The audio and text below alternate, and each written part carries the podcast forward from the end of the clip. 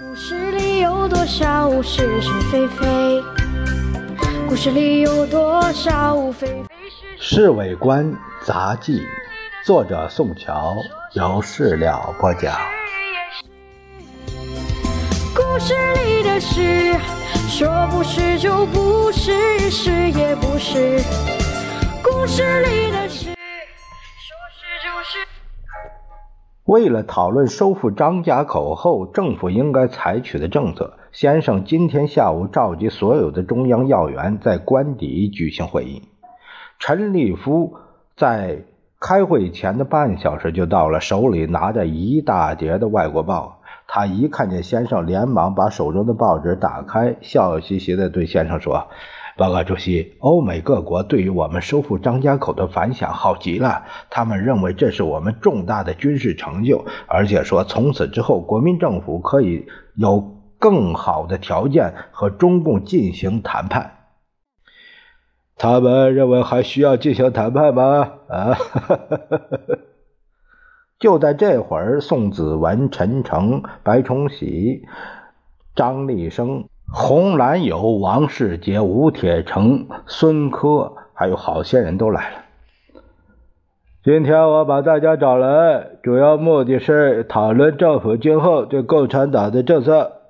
张家口的收复足以证明我们的实力绝对超过共产党的。我们过去对于他们的容忍，完全是为了我们实现和平的愿望，但是容忍是有限度的。现在我们应该让共产党知道我们的真实力量。主席，主席的指示十分正确。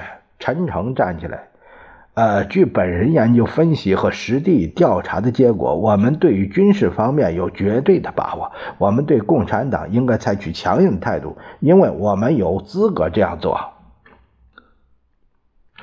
请问陈部长，所谓军事方面有绝对把握，究竟到了什么程度？我希望你绝对要进一步的几个解释。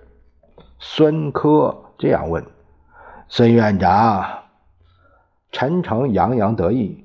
根据我个人的判断，只要六个月的时间就可以收复整个东北，再有六个月的功夫，全国的共军就可以给解决。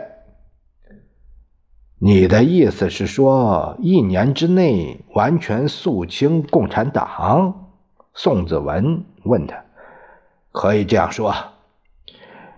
呃，我还得奉告诸位，这是我最保守的估计。让先生和陈诚先后这么一说，谁也不敢再提其他的意见了。我认为召开国民大会刻不容缓。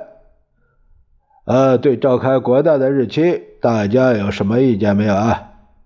还没等大家说什么，先生又接着说：“如果大家没什么意见，我就决定在十一月十二日召开国民大会，在总理诞辰那天召开制宪国大，是很有重大意义的。”所有与会的人。都表示赞成。主席陈立夫马上凑趣的说：“这个决定应该立刻加以公布，使得全国老百姓都可以有一个兴奋鼓舞的机会。”啊，好好！蒋介石拍了一下桌子，这会议就算圆满结束了。